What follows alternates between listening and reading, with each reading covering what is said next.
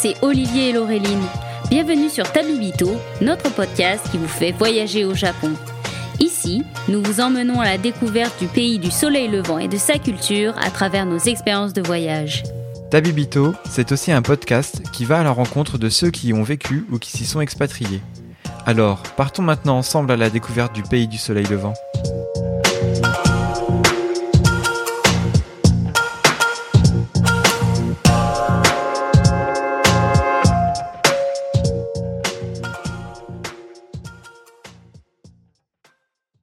Bonjour à tous et à toutes, chers auditeurs et auditrices. Aujourd'hui, nous sommes en direct reporter investigation à Shizen qui s'est déroulé à la Cité Fertile les 10 et 11 décembre.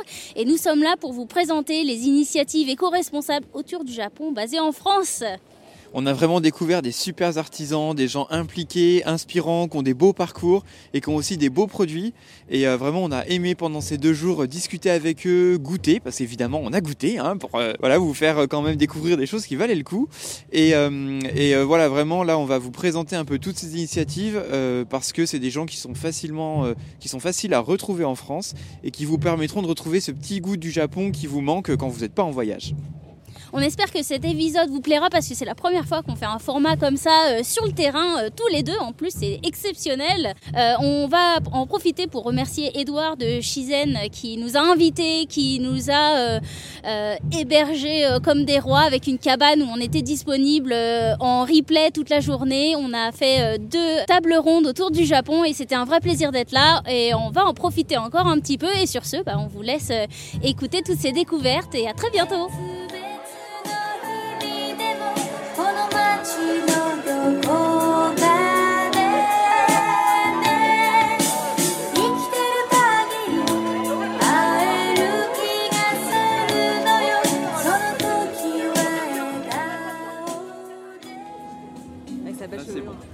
Alors nous voici avec Charlotte qui a créé une entreprise autour du Mugicha, qui est une boisson très connue et très populaire au Japon. Et est-ce que tu peux un peu nous parler de comment t'es venue cette idée de créer du Mugicha en France et quelles ont été un peu les difficultés pour s'implanter et puis nous parler un petit peu de toi aussi?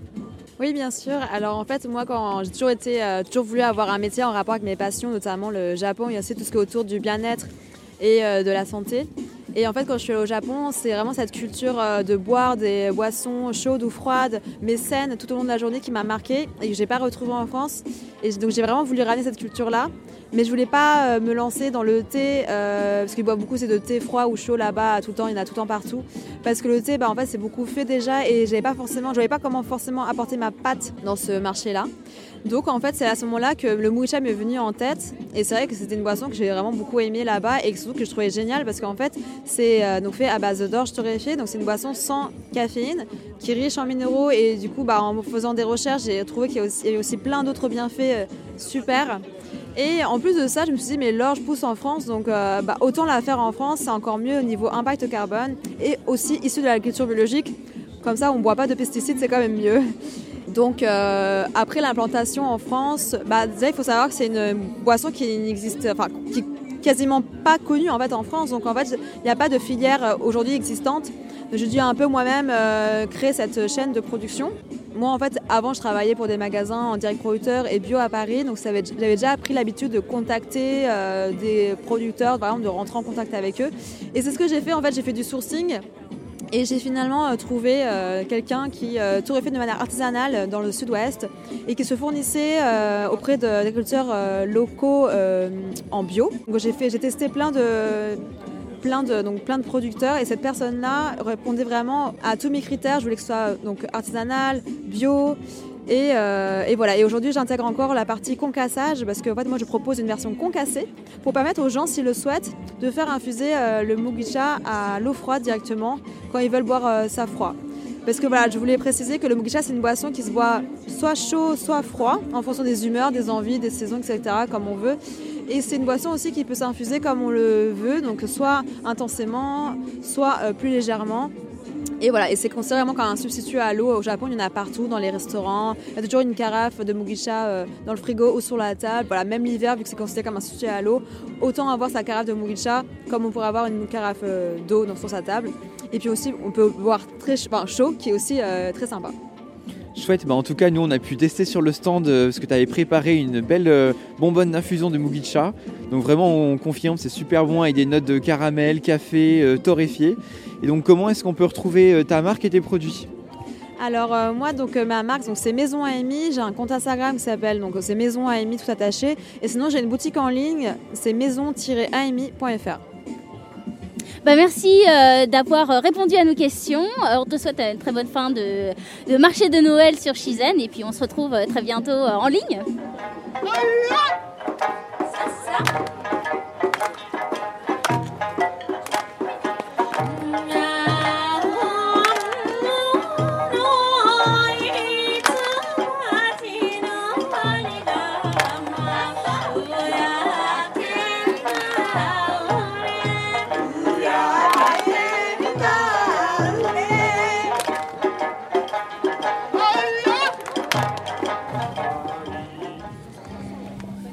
Et nous voici donc avec Yann de la maison euh, Wabi Sabi qui va nous présenter un peu euh, les poteries parce qu'il travaille avec euh, des artistes français qui travaillent avec des techniques de poterie japonaise. Est-ce que tu peux nous parler un peu de, de ce projet un, peu, un peu spécial? Alors bonjour tout le monde. Donc mon projet en fait il est basé sur plus montrer l'histoire des céramistes et leur création.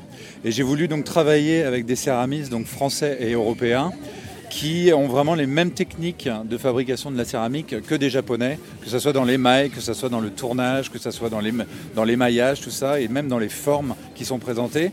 Et moi j'ai sélectionné euh, chez les céramistes japonais et français des formes qui peuvent aller vraiment avec la nourriture française et japonaise, qui n'est pas trop trop de différence. Alors bah, nous on est sur le stand et vraiment euh, tout est magnifique, enfin, ça donne euh, juste envie euh, d'acheter. Voilà. Quel type de poterie tu as sélectionné aujourd'hui et pourquoi tu as choisi ces artistes-là? Alors j'ai choisi des céramistes japonais bah, parce qu'on était à Shizen et que j'avais vraiment envie de montrer le travail des céramistes. Et sur les céramistes japonais, il y a des différentes techniques. Par exemple au niveau de... il y a un, potier australien, ça fait 35 ans qu'il vit au Japon. Et il a une technique qui fait un mix de porcelaine et de grès. Et il, travaille avec un four, il a créé un four EcoWood qui permet de brûler tous ces déchets pour éviter d'utiliser trop de bois. Donc il y avait déjà cette partie-là. Il y avait un autre céramiste qui est dans la préfecture de Millet. C'est un monsieur, il a 72 ans, c'est un ancien policier qui s'est reconverti en potier et il travaille, euh, il fait des cuissons au bois une à deux fois par an. Euh, Il fait vraiment une poterie qui est très très fine et c'est dans la région de Shigaraki, donc il fait partie des six anciens fours japonais. Il y a autrement euh, de la céramique bleue, donc c'est un four qui existe depuis 250 ans. Et en fait, il a, disparu, la fabrication de cette céramique a disparu pendant un moment. Et la famille Watanabe a repris le four il y a environ 45 ans. Et donc la mère, la mère et le père euh, fabriquent de la céramique et leur fille qui s'appelle Aoi Watanabe, qui est la deuxième génération de la nouvelle génération du four. Et donc ils font un émail bleu à partir de riz. C'est pas le grain de riz, mais c'est vraiment la tige de riz. Et donc c'est vraiment 100% naturel le bleu. On a l'impression que c'est chimique, mais c'est totalement naturel. Et euh, donc ils font, ils, essaient de faire une céramique qui est beaucoup plus moderne et adaptée donc qu'on peut trouver actuellement dans, dans toutes les céramiques. Donc ça c'est pour la partie Japon. Et autrement la partie française, moi j'ai essayé de trouver des céramistes qui aiment le Japon pour le pays, la culture, qui adorent la céramique japonaise, qui adorent aussi travailler avec euh, des émaux euh, à la cendre naturelle, euh, des, voilà, ils font brûler des, des- essences de bois chez eux et ça leur sert d'engobe. Donc c'est surtout ouais, cette relation entre la nature au Japon et la nature en France qui vraiment se regroupe dans, la céramique. C'est vraiment ça que j'ai voulu montrer sur mon stand. En tout cas, c'est vraiment bluffant parce que c'est vrai que comme ça, euh, sans lire les petites étiquettes, on est incapable de dire si la poterie a été faite euh, par un céramiste en France ou un céramiste au Japon. Euh, bah voilà, moi j'ai un peu envie de tout acheter, c'est tout a l'air euh, magnifique. Donc maintenant, comment est-ce qu'on te retrouve Yann et comment est-ce qu'on peut retrouver tes produits? Alors moi en fait je suis dans le 10e arrondissement à Paris. C'est un site de vente en ligne. Je n'ai pas de boutique physique. Mais si vous voyez une, céramique sur le site, vous pouvez justement m'appeler ou m'envoyer un mail et euh, venir euh, chez moi. Je peux vous montrer les céramiques sans problème, avec plaisir. Voilà. Merci beaucoup.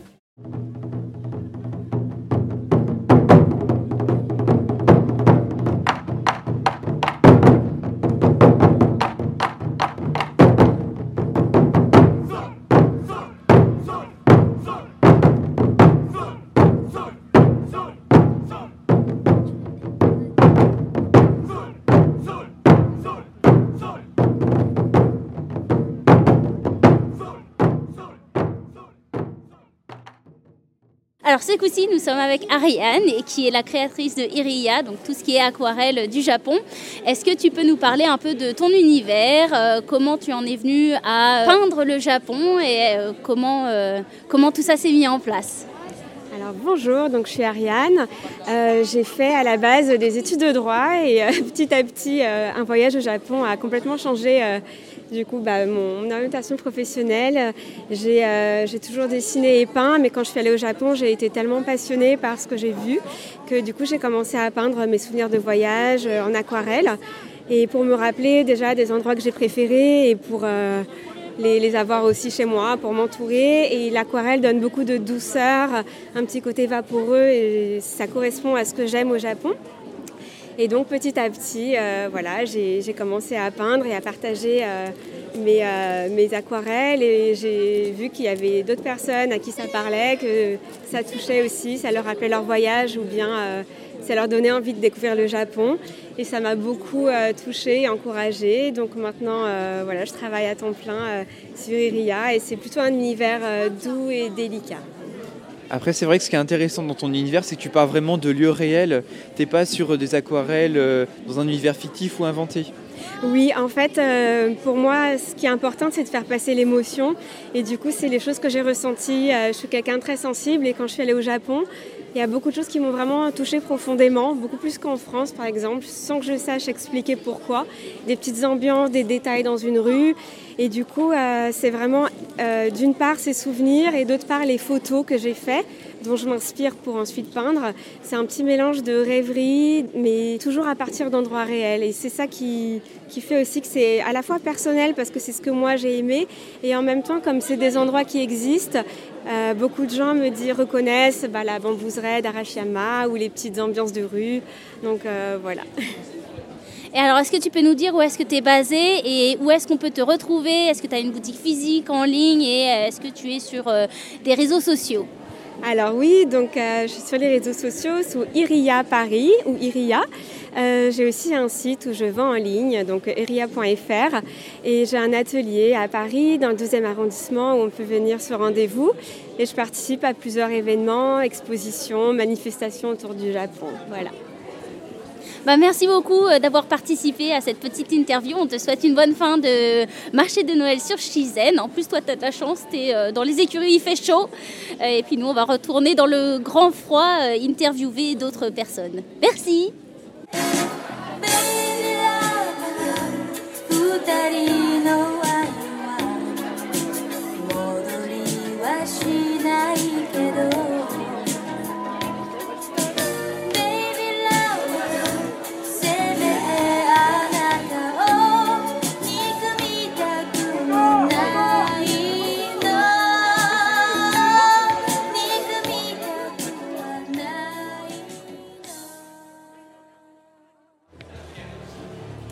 Voici avec Raphaël de Epic Amazake qui va nous parler un peu de qu'est-ce que le Amazake, quel est euh, le projet derrière euh, ce nom-ci et, euh, et est-ce qu'il y a eu un peu des, des challenges à l'idée de créer quelque chose de japonais sur le sol français? Bonjour, donc oui, moi c'est Raphaël, j'ai créé la marque Epic il y a un an. J'avais découvert l'Amazake après de nombreuses expérimentations. Au début, je m'intéressais à la sauce soja et au miso il y a à peu près deux ans. Euh, après les confinements. Et ce qui s'est passé, c'est que j'ai trouvé que les temps de fermentation à la sauce soja et du miso étaient assez longs parce que moi je voulais expérimenter sur de nouvelles sauces soja, des nouveaux miso, c'est-à-dire euh, sans soja. Donc une sauce soja à base de seigle, une sauce soja à base de noisettes, tous ces produits-là. Et c'est comme ça que euh, quand on regarde dans mes produits dans le lot, j'ai aussi sorti un miso à la noisette et riz complet qui est le fruit de toutes mes expérimentations. Et en fait, euh, au bout de tous mes essais, je me suis rendu compte que la mazake, c'est un produit qui était ultra bon, ultra intéressant pour la santé. Et euh, j'ai commencé à travailler dessus. Donc j'ai travaillé, travaillé dessus pendant huit mois.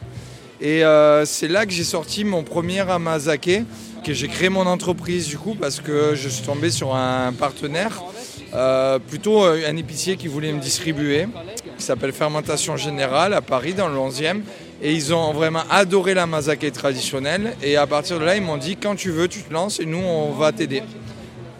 Alors, euh, il y a plein de personnes qui ne savent pas forcément ce que c'est. On connaît plutôt le saké. Donc, est-ce que tu peux nous faire un petit cours de l'amasake pour les nuls? Oui, alors l'amazake. Déjà, qu'est-ce que c'est amazake Amazake. Ama pour amami. Amami, c'est l'équivalent de l'umami, mais pour le sucré. Zake, l'ancienne façon d'écrire euh, saké. Donc, euh, c'est qui a donné amazake, c'est-à-dire saké doux saké sucré, à la différence du saké alcoolisé. Donc, un, donc l'amazake est non alcoolisé. Euh, il y a aussi deux types d'amazake. Il y a l'amazake que je produis à base de riz fermenté, c'est-à-dire le koji, euh, comme on dit au Japon. Et ensuite, il y a l'amazake des fêtes de village. Quand on a pressé le saké, on a l'amazake avec l'élite saké.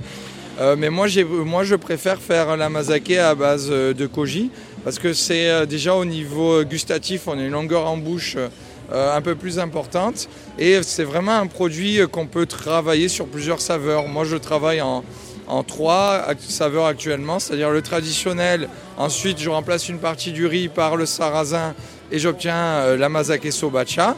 Et puis nous avons l'amazake au sésame noir dans lequel j'introduis un peu de sésame noir. Mais on peut le faire avec d'autres produits, par exemple de la châtaigne, des noix. J'en garde sous le, sur le pied parce que j'ai encore pas mal euh, d'amazak à proposer et aussi au riz noir, juste pour dire. Ça, c'est très intéressant. Alors, euh, moi, du coup, j'ai goûté. Effectivement, c'est excellent. Donc, c'est vendu dans des petites bouteilles, euh, très désaltérant, très parfumé, excellent. Et il y a un produit coup de cœur sur lequel je suis tombé. D'ailleurs, j'ai acheté un petit pot que je ramène dans ma, valise. C'est l'amazake noisette. Alors, est-ce que tu peux nous en dire un peu plus? Oui, alors la mazake noisette, ça surprend souvent euh, la communauté japonaise parce que la mazake, euh, on le travaille sous forme euh, liquide, sous forme de pâte. Au Japon, mais plus à diluer pour faire une boisson, ou alors un petit peu en cuisine. Par exemple, ils ont sorti des Kit Kat à la mazake aussi. Et, mais après, c'est vrai que sous forme de pâte, c'est assez inconnu mais j'ai trouvé que la sucrosité naturelle de la mazake s'accordait bien aux noisettes. Et donc j'ai fait plusieurs essais jusqu'à arriver à une pâte à tartiner naturellement sucrée et qui est donc constituée uniquement d'amazake de noisettes avec 27% de noisettes et euh, le reste d'amazake. Donc c'est assez intéressant et je, pense qu'en à tartiner on peut faire d'autres euh, saveurs aussi qu'à la noisette. J'en fais d'autres mais je ne les propose pas pour le moment non plus. Voilà, il a plein de, euh, possibilités. C'est vrai que les Japonais en raffolent et il y en a plusieurs qui m'ont proposé d'exporter le produit au Japon. Pour, le, pour pouvoir le proposer parce que là-bas la mazake c'est quand même bien connu. Et du coup, où est-ce qu'on peut te retrouver toi? Est-ce que tu as une boutique en ligne, physique Et où est-ce que tu es basé en fait? Alors moi je n'ai pas de boutique, euh, ni physique, ni sur internet. J'ai juste euh, mon Instagram, donc Epic Food, E-P-I-Q-F-O-O-D. Et euh, après on peut me retrouver sur certains points de vente. en premier c'est Fermentation Générale qui est vraiment mon partenaire depuis le début, qui me suit sur tous les produits. Vous pourrez trouver tous mes produits fermentés parce qu'actuellement j'ai une gamme de produits qui ne s'imitent pas à la mazake, mais et du coup je les propose là-bas. Euh, en premier lieu. Ensuite, vous pourrez aussi me retrouver chez Umami Matcha Café, euh, mon épicerie Paris, et épicerie Umai, la dernière petite épicerie japonaise qui est ouverte dans le 20e, à côté de Métro Jourdain. Donc pour le moment, euh, uniquement des distributeurs physiques sur Paris.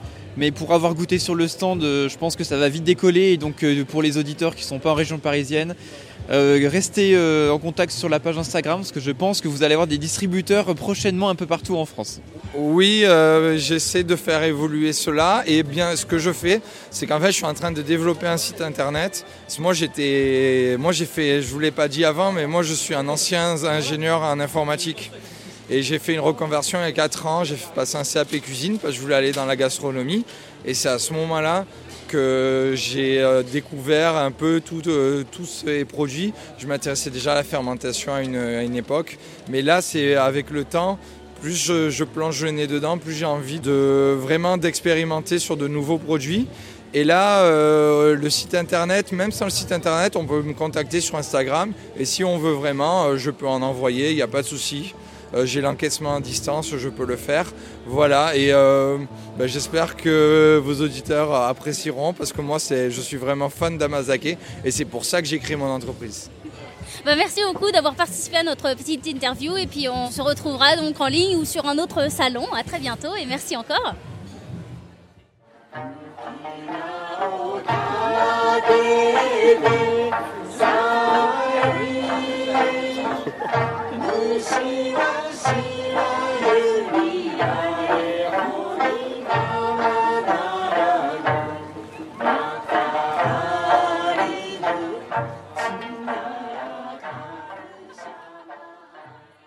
Alors du coup, nous revoici avec Clara de l'Eco Ryokan.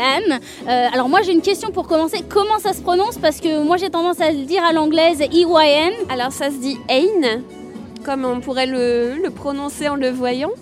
Ça vient en fait d'un kanji japonais qui se dit N. Voilà, on l'a transformé un petit peu à notre sauce. Et en fait, le N au Japon, c'est un petit peu euh, la destinée. On l'utilise même beaucoup au quotidien. On dit ah bah voilà, il y a le N avec ceci ou le N avec telle personne. Voilà, c'est la destinée des choses avec les personnes, les lieux, etc. Alors, est-ce que tu peux nous présenter un peu votre éco-concept? Parce que le but euh, ici, c'est de présenter les alternatives éco-responsables autour du Japon, mais en France, pour que nos auditeurs puissent découvrir un peu euh, tous ces concepts euh, qui existent ici. Oui, alors bah, nous, notre, euh, notre idée, elle a germé pendant le Covid parce que, bah, euh, voilà, couple franco-japonais, on était les premiers à, être touchés, à pas pouvoir euh, retourner au Japon pour voir la famille. Et donc, euh, on a commencé ce projet euh, au départ pour nous. Et puis, l'idée est venue euh, assez vite de le partager autour de nous. Donc, l'idée, c'était de pouvoir créer un lieu sur trois grands piliers qui sont l'art, l'artisanat, l'écologie et la culture, et donc la culture japonaise en l'occurrence, mais pas que. Et donc voilà, ça s'articule autour de, de ces trois grands pôles-là. Et donc on est installé en pleine campagne, en Mayenne. Et euh, petit à petit, on crée ce lieu une, par petites touches. Donc euh, on a commencé par euh, des ateliers de découverte du Japon là depuis, depuis un an, où tous les mois on suit un petit peu les festivals qu'il y a qu'il y a au Japon et on fait des découvertes culinaires et culturelles tous les mois avec les participants. Et puis à côté de ça, on, on développe notre, notre jardin familial en permaculture, ce qui nous permet voilà, de, euh, discuter de tout ça avec les, gens qui viennent sur notre lieu. On fait des échanges euh, de bons procédés, des échanges de conseils, etc. Et puis après, on fait aussi des concerts, des expositions, des résidences d'artistes. Et puis, en même temps, on a rénové euh, les bâtiments et la maison sur le lieu. Et on vient tout juste d'ouvrir donc notre ryokan, où on fait donc euh, chambre et table d'hôtes à la japonaise. Où effectivement, bah, du coup, l'idée c'est de donner la possibilité aux gens de vivre une expérience un petit peu comme au Japon, tout en restant en France. Donc c'est vraiment l'idée d'avoir une petite bulle euh, avec une chambre tatami traditionnelle, le repas traditionnel et pourquoi pas compléter avec euh, une expérience d'atelier ou découverte d'artisans. Voilà, c'est exactement ça. Et puis euh, on en profite aussi pour faire découvrir des producteurs euh, locaux ou des producteurs euh, qui refont des, goûts japonais en France, parce qu'on est attaché à ça et puis on essaye de développer cette partie-là aussi. Donc je pense notamment à Maison Aimi, qui avait participé au Matsuri qu'on a organisé chez nous en septembre dernier. Et puis on a même des producteurs locaux aussi qui commencent à faire des choses inspirées du Japon. Euh, notamment des producteurs de euh, plantes euh, et herbes médicinales et aromatives qui ont fait un sirop de shiso exprès pour notre matsuri et qui maintenant continuent à le, produire et ça a beaucoup de succès même en local. Donc voilà, on est très heureux de la dynamique que ça crée. Alors moi j'avais une question, comment est-ce qu'on accède à votre ryokan Est-ce que c'est euh, uniquement par voiture? Est-ce qu'il y a des accès en transport en commun? Parce que moi niveau euh, géographie française, la Mayenne, ça me parle pas trop. Donc euh, comment est-ce qu'on accède à, ce coin de paradis? Alors, c'est vrai que c'est plus simple en voiture, c'est plus direct, on va dire, mais il y a quand même des alternatives en transport. Il y a la ligne Paris-Grandville en train qui s'arrête à Briouze et ensuite qui a une navette en bus jusqu'à Bagnoles de l'Orne, qui est une station thermale assez réputée en Normandie. Et de là, nous, on est vraiment euh, proches, donc après, on peut venir chercher euh, les gens qui, euh, qui viendraient jusque-là. Donc comme au Japon, avec la petite voiturette, on vient chercher les clients directement à la gare. Et bah chouette, alors maintenant, bah, comment on réserve tout simplement? Alors pour réserver, pour le moment, on n'a pas de système de réservation en ligne et puis on compte pas se mettre sur euh, les plateformes type Airbnb et tout ça, parce que c'est pas, euh, voilà, c'est pas dans notre éthique. Donc pour le moment, tout simplement, euh, en allant sur notre site internet et en nous contactant par mail ou par téléphone. Et du coup, sur les réseaux sociaux, est-ce qu'on peut vous retrouver quand même, voir un peu comment ça se passe et vous suivre là? Bien sûr, oui, on est surtout actif sur euh, Instagram, mais on a une page Facebook aussi. Et euh, on poste euh, des stories quasi quotidiennes sur l'avancement des divers projets, des travaux, de nourriture qu'on montre, de différentes activités. Donc n'hésitez pas à nous suivre. Et puis même pour les réservations, ça peut se passer aussi par les réseaux sociaux. Chouette, bah, du coup on va aller voir ça, puis surtout l'évolution de ce beau projet qui est en train de naître et euh, qui va sûrement devenir un super grand, euh, grand projet en France.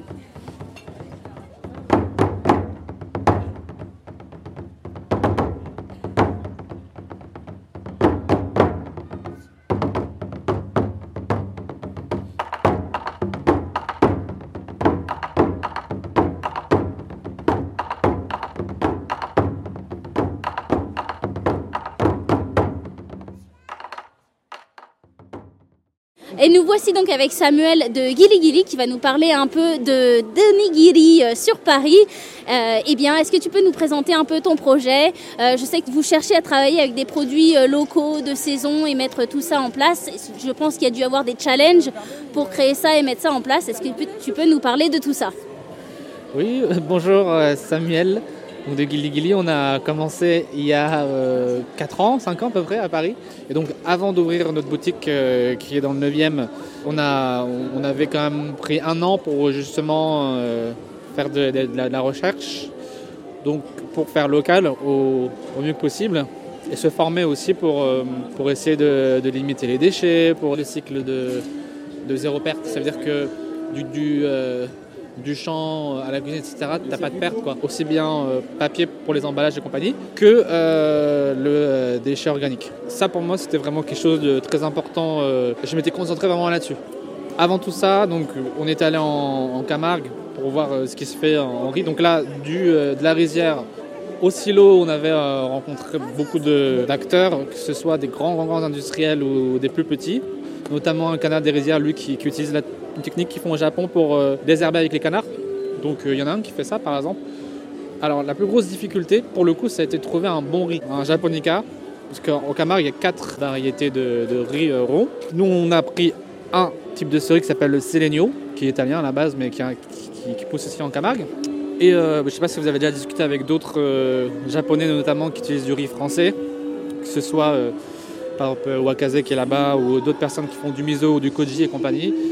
Notamment, je me souviens justement dans Tempura, j'avais lu une interview d'un mec qui disait, un japonais, que le meilleur riz euh, français, ça équivaut dans les grades, hein, si on fait des grades à un, euh, je plus, un euh, D ou E japonais. Donc, c'est un parti pris de faire local, mais je sais que je vais avoir une qualité de riz et d'anogiri inférieure avec si j'utilise du riz japonais, en fait, du japonica. Mais bon, vu que les Français, ben, on n'est pas un grand pays, on ne mange pas, on mange pas beaucoup de riz. Donc je me dis bon, ça va, on n'est pas si exigeant que ça avec le riz. Je veux dire, 95% de mes clients, ils sont français, pas japonais. Non mais alors pour avoir goûté quand même, euh, c'est pas la peine de se faire seppuku et puis de, se suicider en direct parce qu'ils sont quand même excellents. Pour moi, c'est les meilleurs de Paris. Et j'ai souvent mon hôtel à Notre-Dame de Lorette et enfin chaque fois que j'y passe, je passe à la boutique. Donc euh, non, vraiment, voilà, il est très très modeste, mais ils sont vraiment excellents les onigiri de chez Gili Gili. Alors, c'est très gentil. Mais euh, ce, qui, est important, de toute façon, même peu importe le riz que tu vas utiliser, même si tu du très bon riz, ça va être euh, bah, la cuisson, ça va être euh, la manière, le, le matériel que tu utilises pour cuire, etc. Évidemment, il y a plein de choses qui font que peu importe le riz que tu vas utiliser, bah, il va être plus ou moins bon. C'est sûr.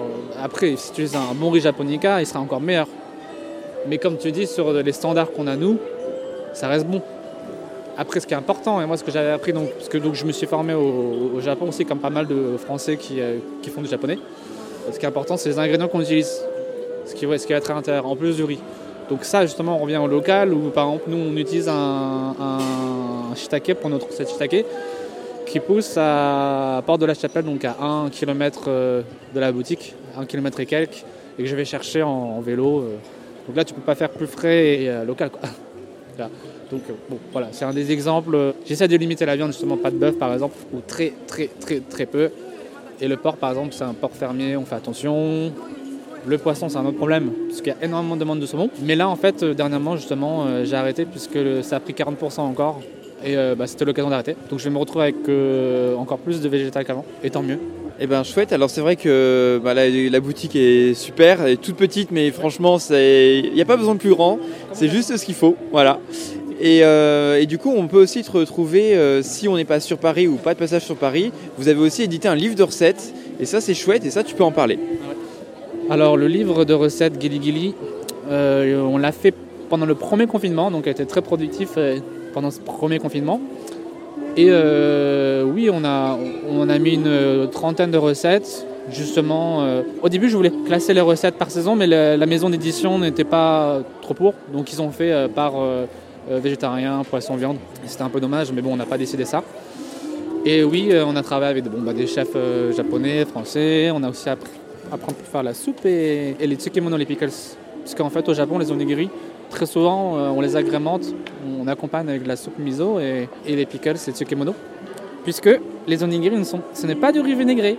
Parce qu'on commence à en voir un peu, euh, c'est une erreur. enfin, c'est une erreur, non. C'est Gili Gili, on a un peu des conservateurs, si je peux dire, de, de l'onigiri. On, a envie de faire vraiment comme, euh, au Japon. Bah, en tout cas, euh, voilà, moi ce que je vous recommande, c'est prochain passage à Paris, vous passez à Gili Gili, vous prenez votre petit stock et après vous allez vous balader tranquille à Montmartre, ça vous fera une super journée. Donc euh, n'hésitez pas et puis on vous mettra l'adresse dans le descriptif de l'épisode.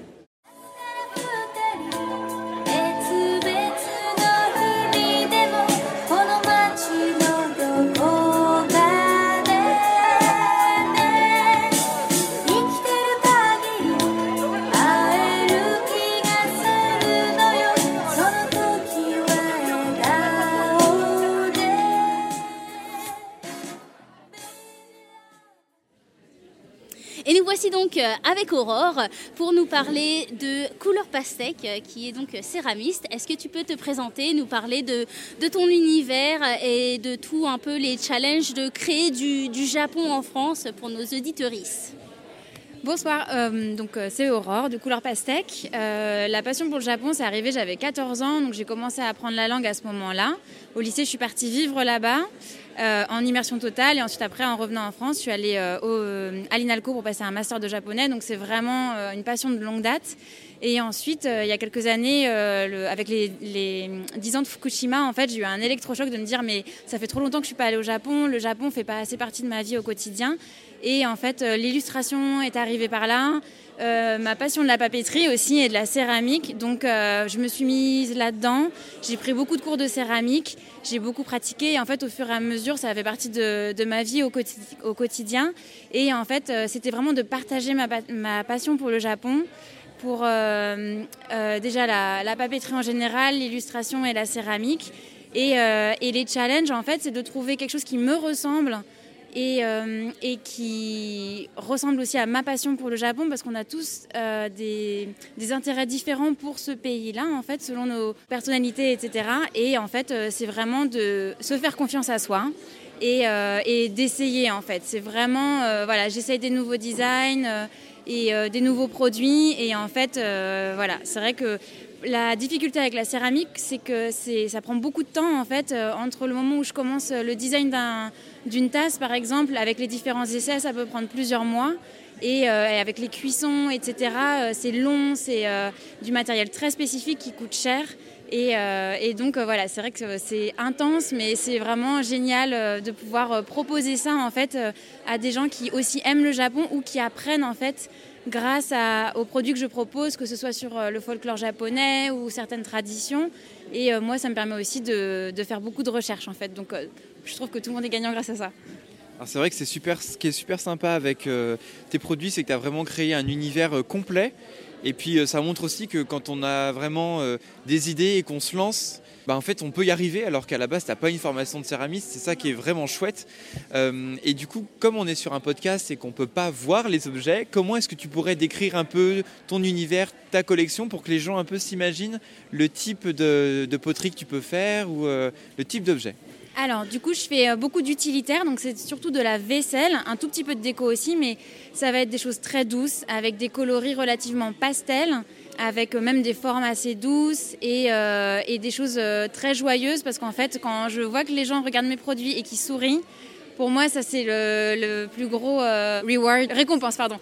Donc vraiment, du coup, c'est super agréable. En fait, c'est vraiment apporter cette joie-là, et donc du coup, c'est un peu ce qu'on va voir avec mes produits, très doux et joyeux.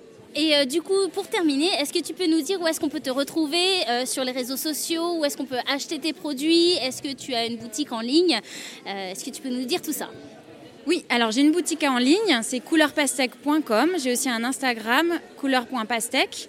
Je fais des conventions régulièrement un petit peu partout, surtout en région parisienne. Et donc vous pouvez me retrouver sur tous ces endroits-là. Et j'ai aussi des boutiques de temps en temps un peu partout.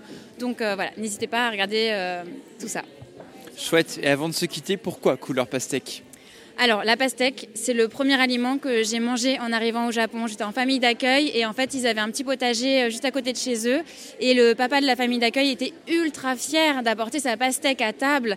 Et donc, euh, voilà, c'est le premier aliment et euh, c'est un souvenir incroyable. Et pastèque, pastel, enfin voilà, c'était un univers aussi qui permettait d'avoir quelque chose de complet par rapport à ça. Magnifique. Bah écoute, merci encore euh, pour euh, ces quelques minutes passées avec nous. Euh, on, est sur les derniers moments du festival Shizen. On espère que tu as passé un bon moment. Pour nous, ça a été l'éclat total. Et puis on se revoit, j'espère, bientôt en vrai ou sur Internet.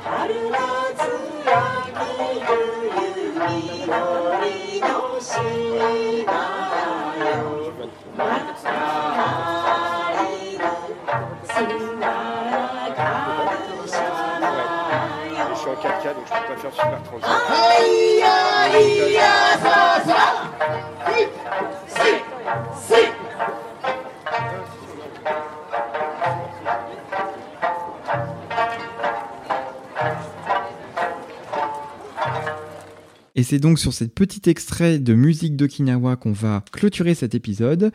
Euh, on espère que vraiment vous avez profité autant que nous de l'ambiance du marché de Noël de Shizen, euh, édition 2022. Nous, en tout cas, on a euh, vraiment adoré. On a essayé de retranscrire au mieux l'ambiance en vous prenant aussi tout un tas de petits sons qu'on a pu enregistrer sur place. Ça a été vraiment très très chouette, comme on vous l'a dit à plusieurs reprises. Et donc, euh, bah voilà, vous l'aurez compris, il n'y aura pas de coup de cœur de notre part dans cet épisode, puisque voilà, toutes les entreprises, les initiatives et puis euh, tous les artisans et puis les exposants qu'on a pu vous présenter sont en fait bah, autant de coups de cœur euh, les unes et les uns que les autres. Donc euh, bah voilà, on va on va terminer cet épisode. On vous encourage euh, vivement à suivre le compte de Shizen pour euh, vous inscrire et suivre l'actualité et puis participer à la prochaine émission 2023. En tout cas, nous on a vraiment adoré et donc on essaiera de faire notre possible bah, pour se libérer et puis pour revivre l'expérience une année de plus. Euh, voilà, on voulait remercier une nouvelle fois Edouard euh, de nous avoir euh, proposé de suivre le marché sur ces deux jours. Ça a vraiment été génial et en plus, bah voilà, on a réussi à passer du temps tous les deux avec Laureline. Donc c'était vraiment très très chouette. Voilà, et puis n'hésitez pas à nous suivre sur les réseaux sociaux, vous abonner sur notre compte Instagram et puis nous donner un petit coup de pouce en nous rajoutant euh, 5 étoiles sur Spotify ou Apple Podcast. Et puis si vous avez des questions, euh, on peut toujours vous répondre en message privé ou euh, par mail à podcast.tabibito at. À très bientôt